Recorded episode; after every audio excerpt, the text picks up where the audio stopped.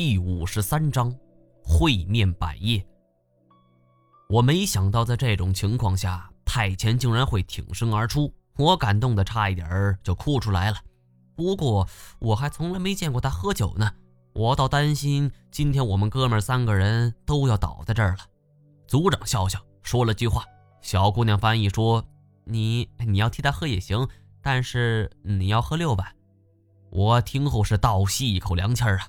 这种超大号的大海碗呐，甭说里边盛的是闷倒驴了，就算是水，一口气连干六碗，恐怕一般人那也受不了啊。但是太前却是面不改色，他扬起一只大海碗，一扬脖就咚咚咚三声，一碗酒就是一饮而尽呐。紧接着，第二碗，第三碗。而当他将第三碗酒喝的是滴水不漏的时候，我生怕他会像金锁似的，但是他却脸色不红，身子不晃，就连手指都没有颤抖的异样。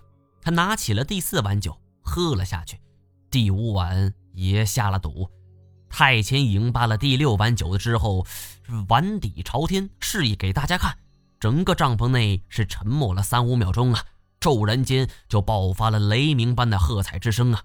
众人这一嗓子就如同是千军万马齐奔腾啊！吓得我就当场坐倒在地，看着面不改色、心不跳的太前呢，我终于认识到他的另一面。这小子除了伸手棒，还是一个大号的酒桶啊！蒙古人是惜英雄重英雄，酒量超好的太前当然也成为了一个大英雄啊！接下来几天内，宴请是成了家常便饭。吃完张家啊，就吃李家；吃完东边啊，吃西边。太前虽然不爱说话，但是这些蒙古汉子依旧十分敬重他。相比之下，金锁啊就相形见绌了。上次喝醉后，足足睡了一天一夜，这才缓过神来。也许在内蒙人的眼中，不论酒量，敢喝的也是英雄。金锁也是颇受尊重，而反倒是我。处处遭受冷落，最惨的时候，他们俩在蒙古包里喝酒吃肉，我一个人蹲在河边捕鱼吃。好在啊，我也不看重这些，而且凭我的手段，打鱼捕猎也是家常便饭。我呀，就用当地的蒿草连接成了一个简易的袜子状的渔网，在里边撒上一些鱼饵，在旁边抽颗烟的功夫，几乎就能有鱼上钩啊！这里的鱼只能前进，不能后退。游进了渔网，就意味着是束手待毙。这种结渔网的手段是简是好用啊！说实话，若不是嫌味道不好，您老用袜子都能搞定。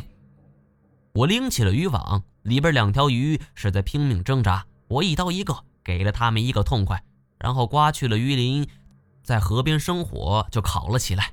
烧烤是蒙古族的主要烹饪手段，蒙古包里的柴米油盐各种佐料也不少。顺手拿一些，也不能说我偷啊。十多分钟后，传来了烤鱼的阵阵香气儿，闻着都是令人垂涎三尺啊。虽然我烹调的手段着实不敢令人恭维，但是野外烧烤还是有一定手段的。好香啊！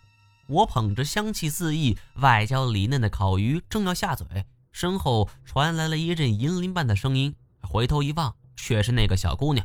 经过几日相处，我已经知道这个小姑娘叫做萨仍，是部落里唯一出来的高材生。这次学校放假，特意回来帮忙的。我将手里的烤鱼递给她一块，小姑娘尝了一口，啊，就竖起大拇哥。哎，总算有一件事能让蒙古人给我竖大拇指了。萨仍是吃着烤鱼说：“我猜你一定是在城里做烧烤的，大老板。”我笑了一会儿，择出一根鱼刺说：“哼。”你见过不会喝酒的大老板吗？哎，得了，别寒碜我了。萨仍是耸耸肩膀，抱歉呀，这几天我族人都冷落了你。我笑了笑，民族风俗不同嘛，可以理解。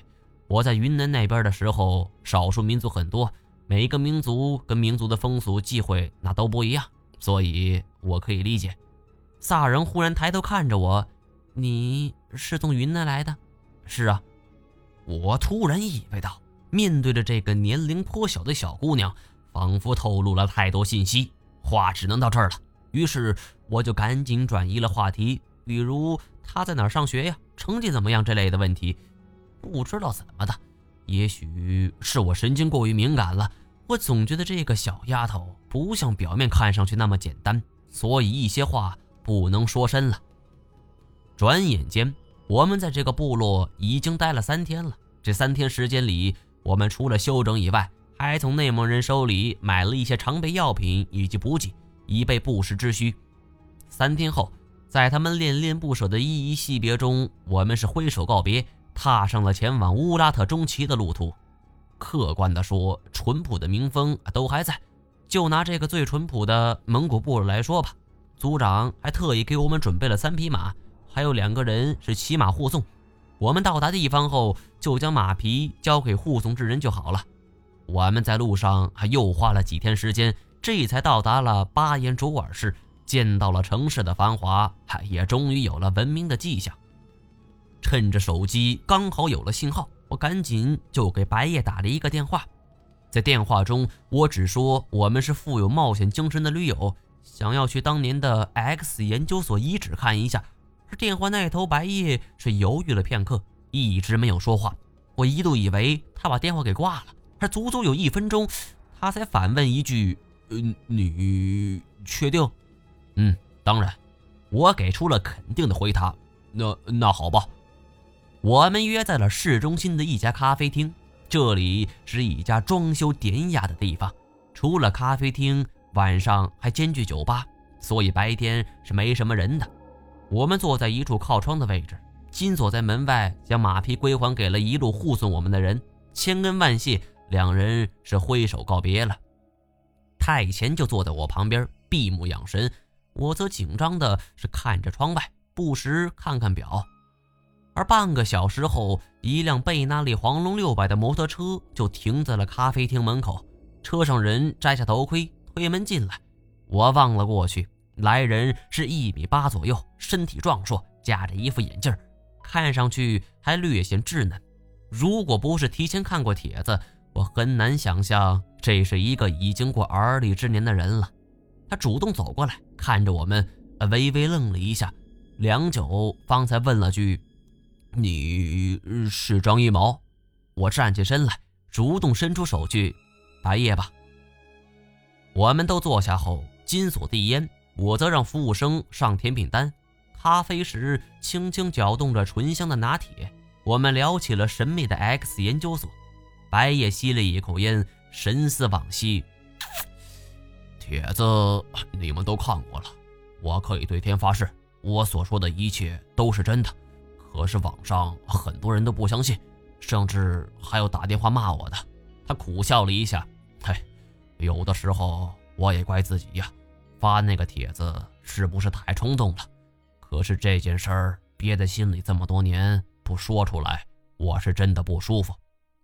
这种感觉我能体会到，那种愁肠百结的纠结感，我相信全天下都没人比我体会更深了。我问那个研究所还在不在？白夜说还在的，不过那里位置很偏，从这儿开车过去的话，大概要三天多的时间呢。我让他帮忙给我们准备一辆车，多少钱我们可以商量。白夜掐灭了烟头，从鼻孔中喷出一股烟雾，说：“ 别了，原来是客，车的事儿交给我吧，你们准备一下，我可以帮你安排住的地方。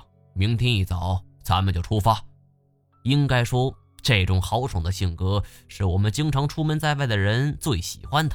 事实证明啊，白夜也确实够意思，给我们安排了市里的一家三星级酒店，交通便利，而且周围的娱乐设施也不少，是甚得金锁喜欢。这小子在酒店五层的 KTV 里是泡了一宿啊。第二天我们前往研究所的时候，他在车上啊睡得跟死猪似的。白夜找来了一辆白色大越野，我一直认为这种车跟风吹草低见牛羊的蒙古大草原就是绝配呀。而后来白夜跟我说，内蒙古以前确实是风吹草低见牛羊，不论是空气还是水质都是一等一的。不过随着一些工厂的进入，现在的草原面积已经非常小了，大部分都变成了荒漠。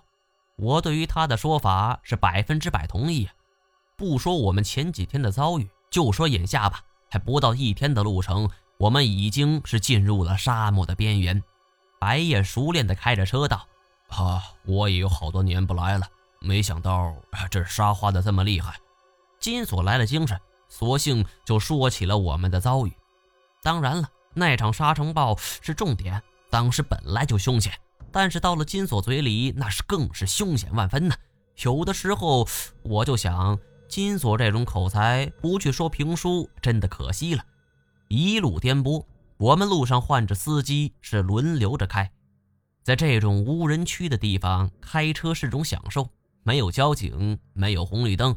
甚至没有摄像头啊，随便你怎么飙车吧。一路飞奔，我和金锁就像是进了城的乡巴佬，争着当司机。哎，这样也好啊，有了意外之喜。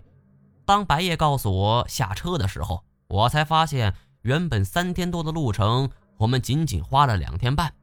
下车之后，发现这里是沙化的不算很严重，但也有了斑秃啊，绿草地显得是斑驳不均。这里秃一块，那里没一块的。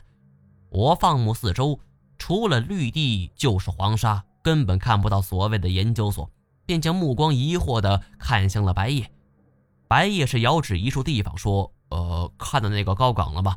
我们只要翻过去就到了。”印象之中，白夜的帖子里边提到了那个高岗。事不宜迟，我们赶紧朝那边走去。因为黄沙的缘故，我们不能开车过来。据白夜介绍说呀，这里很多地方都有流沙，稍不留神就会陷进去。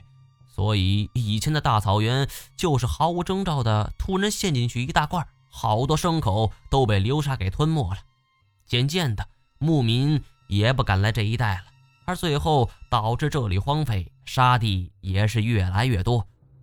说完呢，他指着我们面前一条干涸的沟渠，这里原来是一条河，你们能想象吗？一条河，我猛然想起来了，帖子里提到的那条河呀。问道：“呃，是那条吗？”白夜手指比划着说：“从这里一直呃流向那个地方。”停顿了一下，他们当初呃就是在那里动手的。我们翻过了高岗，从上边下来的时候，看到了蜿蜒而来的干涸的沟渠。